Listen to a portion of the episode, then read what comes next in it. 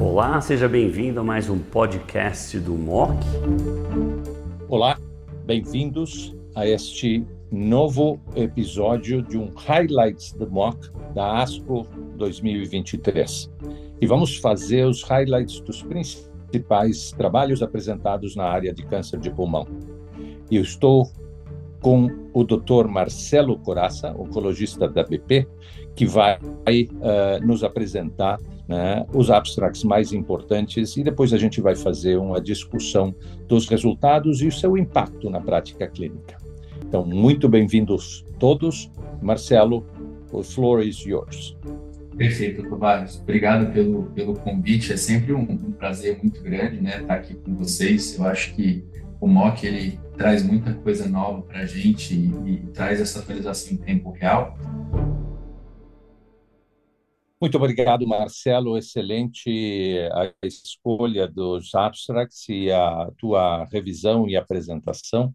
Vamos começar discutindo a Daura, sem dúvida nenhuma, um dos, uh, um dos resultados mais esperados desde a apresentação inicial com aquele hazard ratio tão impressionante para uh, os, o controle da doença inicial, agora confirmado com sobrevida neste subgrupo de pacientes. Né? Não tenho dúvida de que certamente é algo que continua mudando a prática clínica e sustenta né, o uso do osimertinib nesse tipo de pacientes. Agora, uma das coisas que eu gostaria de que tu comentasses é este assunto da, eh, do fato de que no grupo que eventualmente eh, teve progressão, né, não tendo recebido o osimertinib, só menos da metade, eu acho que 40% das, dos pacientes né, receberam osimertinib. Isso não compromete, de alguma forma, os resultados de sobrevida? Eu continuo dizendo já desde bastante tempo de que nós não estudamos adequadamente ou não preparamos adequadamente os tratamentos pós-progressão da maior parte dos estudos em todas as áreas e que isso pode ter um impacto na sobrevida. Como é que tu vê este assunto nesta situação, Marcelo? Essa pergunta é fantástica. Teve uma overdose de discussão nisso. E eu era um dos mais que não acreditava que pudesse ter ganho de sobrevida global, independente do desenho do estudo.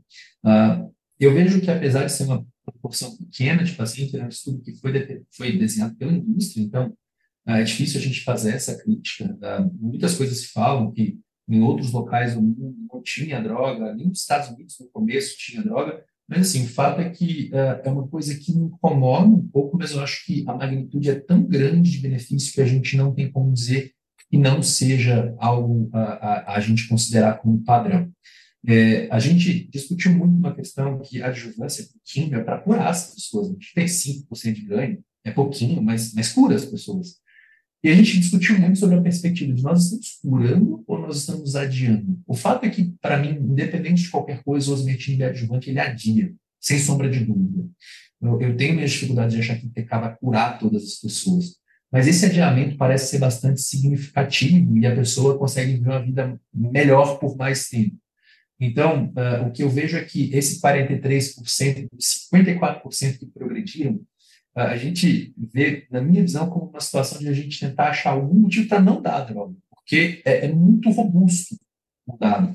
E o que a gente fez foi isso, assim, o dado é robusto, agora vamos tentar achar por que, que a gente não daria. Talvez isso foi o que a gente mais bateu. A nossa visão é que talvez a gente precisasse de, sim, ter um crossover. Se o crossover fosse realmente para todos os pacientes, talvez a gente não tivesse uma magnitude de benefício tão grande. Mas hoje, olhando as curvas, eu vejo que é muito complicado a gente dizer que a gente não tivesse significância estatística mesmo com crossover. Muita paciente progrediria no cérebro, isso levaria a sintomas. Então, é, é algo a, a, coçar a cabeça, mas eu não acho que isso mudaria a magnitude de benefício do estudo. Desculpa, mudaria a magnitude, não mudaria o resultado final fantástico. Eu acho que certamente eu concordo contigo, embora a questão da crítica dos estudos é altamente saudável e nos ajuda a desenhar o próximo estudo. Né? Então, certamente é, é, fundamental a gente analisar de forma de forma crítica e, e, e encontrar é, nenhum estudo é perfeito, né? E ver o que, que eventualmente pode ser melhorado da próxima vez. E nesse sentido, né, eu concordo contigo que a neoadjuvância está aqui para ficar e é algo que no câncer de pulmão está se aprendendo recém, recém está se começando, já se faz neoadjuvância em outras áreas, como câncer de mama, por exemplo, há muito mais tempo. E certamente o estudo da, do pembrolizumab confirma né, dados anteriores né, com o nivolumab que eventualmente mostram benefícios para estes pacientes. Eu tenho duas perguntas para ti em relação né, aos 671. Né? É, tu achas que esse é o regime inicial? Eu não consigo deixar de pensar, olhando para esses dados, de que uma taxa de resposta completa de apenas 20%, 18%, que é reproduzível, que é cons consistente com outros estudos, é suficiente, é o melhor que a gente pode fazer nesses, nesse, nesses pacientes? Ou como é que a gente melhora esses dados? Essa é uma pergunta muito importante até para quem trata mama, né? Eu, eu, também trato câncer de mama, até porque as pessoas que me criticam por isso dizem, você viu, a mama está no tórax, né? Então, afinal de contas, a gente continua fazendo oncologia torácica. Mas, brincadeiras à parte, a gente vê os dados do Note uh, 522, aqueles dados de resposta patológica completa absurda, mas a gente já vê que com químio ia muito bem. Câncer de pulmão é uma doença diferente. E eu acho que o, o mais importante para mim é a gente tem dado de adjuvância que é positivo. A gente na de neoadjuvância, que é positivo. Só que na adjuvância a gente não vai ter a possibilidade de ver para mim o que mais vai ajudar a gente, que é como o paciente respondeu. A gente vê muito isso em câncer de mama, de um paciente que você fez quimioterapia neoadjuvante, seja com sem imuno, no RCB3, doença residual extensa.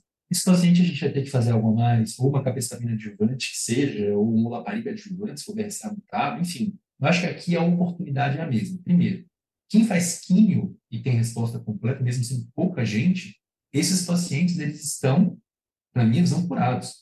Então, a gente vê nos estudos anteriores, na DIN2, a gente vê os grupos que tiveram controle, isso antes dos fase 3. Quem fez química teve PCR, o paciente em 5 anos a doença não volta, no final. E a gente consegue aumentar isso com imunoterapia. Eu acho que o legal, o mais interessante é, é um aumento que, se você for considerar que é era 2%, foi para 20%, aumento em 10 vezes. Então, é muito significativo. E dá para fazer para melhorar? Muita gente coloca, se eu colocar rádio na jogada, não sei quando que isso vai ser. O cirurgião não vai ficar muito feliz com a gente, porque vai ter que operar após radioterapia. Talvez a gente tenha que fazer com anticorpo droga conjugado. Talvez seja uma coisa bem legal. A gente tem um dado agora de fase 2, que a gente fazia químio, um anticorpo droga conjugado com datopatumab deruxtecano é 80 e poucos por cento de taxa de resposta. Um negócio animal, assim. Então, acho que a gente tem que fazer algo a mais, mas eu acho que não só na NEL, a gente pode começar a desenhar estudos na adjuvância. Radioterapia, que no M2 foi negativo no Landiar, será que não vale a pena nos pacientes que não tiveram resposta radial mediastino, por exemplo?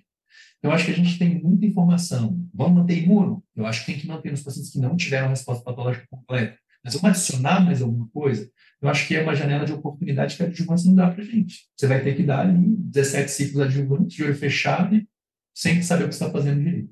É, eu acho que esse é o outro ponto, a outra pergunta. E é, é, é sem dúvida nenhuma que a qualidade do regime, a gente está provando que isto é melhor, mas a qualidade do regime neoadjuvante, principalmente em câncer de pulmão, precisa melhorar para a gente atingir um impacto, para ter um impacto maior na evolução da doença. Eu acho que as diferentes estratégias que tu mencionou, eu estou muito entusiasmado com os anticorpos droga conjugados, né? E certamente a gente tem que mudar, né? Uh, e potencializar o benefício que a imunoterapia traz. Eu acho que esses são provavelmente os dois caminhos mais fáceis né, para levar isso para frente. Mas a segunda pergunta tem justamente a ver com a experiência que a gente tem desenvolvido em câncer de mama.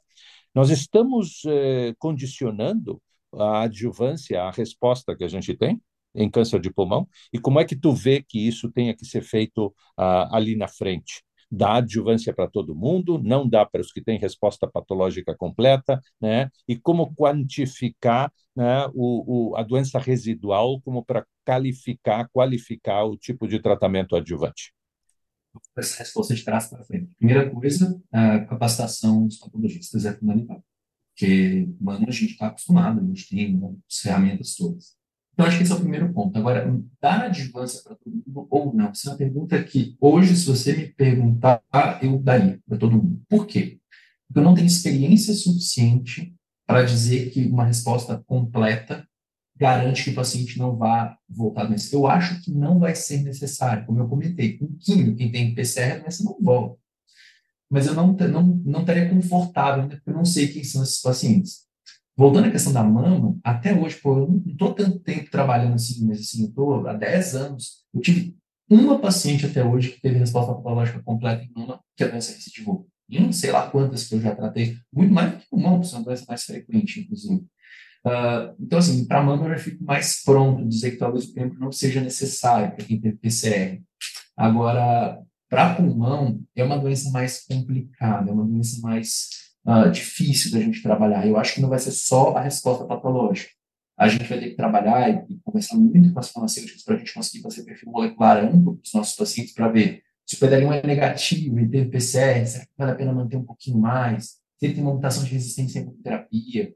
Se é um paciente que tem um TKI, uma, uma mutação driver, a gente pode trocar para um TKI adjuvante. Eu acho que o perfil molecular vai ajudar a gente, mas tentando responder de forma bastante resumida. Hoje eu não me sinto confortável de não oferecer. Mas, se o paciente teve resposta patológica completa ou mesmo maior, e teve toxicidade na adjuvância, eu fico muito mais confortável de tirar. Isso, eu acho, eu acho que essas são perguntas importantíssimas, né, que esse ASCO ainda não, uh, não responde, mas que a gente vai ter na prática clínica em todas as discussões desses pacientes, e certamente né, a questão de qualificar o regime neoadjuvante e de definir melhor o que, que a gente tem que fazer depois e selecionar essas populações de pacientes, coisas que a, a gente faz melhor em outras áreas, é certamente o caminho da pesquisa em câncer de pulmão para todos nós. E para finalizar, uma pergunta em relação ao estudo 789, que certamente mostra que adicionar pembrolizumab né, a quimioterapia nessas pacientes mutadas depois de progressão, né, é, não traz benefícios, né? Então o comentário que eu gostaria de dizer é a teso e pembro são diferentes nessa situação ou é o bevacizumab que faz a diferença com os resultados dos 150? Eu acho que é o bevacizumab faz diferença. A gente Hoje em dia, até, muita, muitas vezes é mais difícil você conseguir o, o esquema para pacientes que progrediram, né, GFR mutados, sem o ateso do que com ateso, porque a aprovação é meio complexa. Eu gostaria de fazer vários pacientes que, que às vezes acaba pedindo pelo antiangiogênico fazer cisplatina, pemetrexed e beva, por exemplo. Para mim faz super sentido. Tem estudo para isso, né? Agora, uh, eu acho que, para ser muito sincero, doutor Barres, nenhuma nem outra. Eu acho que é o que a gente tem hoje. Muita gente argumenta que a imuna é necessária porque na análise que a gente teve de carbotaxol, ateso, beva, versus carbotaxol e beva na população GFR mutada, foi o ateso que fez diferente. Talvez a combinação do ateso com beva, mas eu acho que esse não é o caminho. Essa é a última coisa que a gente tem que pensar para os nossos pacientes. Eu acho que a gente tem que pensar em imuno como uma coisa secundária em que alguns vão responder. Ah, ele não é muito alto, talvez ajude, não sei, mas Pensar em anticorpo droga conjugado. A gente tem dados agora com anti-F3, patritumab deruxtecan, que são bem interessantes, que é um dos mecanismos de resistência. Teve a apresentação do Insight 2, agora com pacientes que hiperexpressam MET, da gente fazer tepotinib associado, né, de MET. Então, acho que, assim, é, é, aquele paciente que você tentou testar de tudo, fazer de tudo, colocou isso, tentou colocar isso tudo, não conseguiu.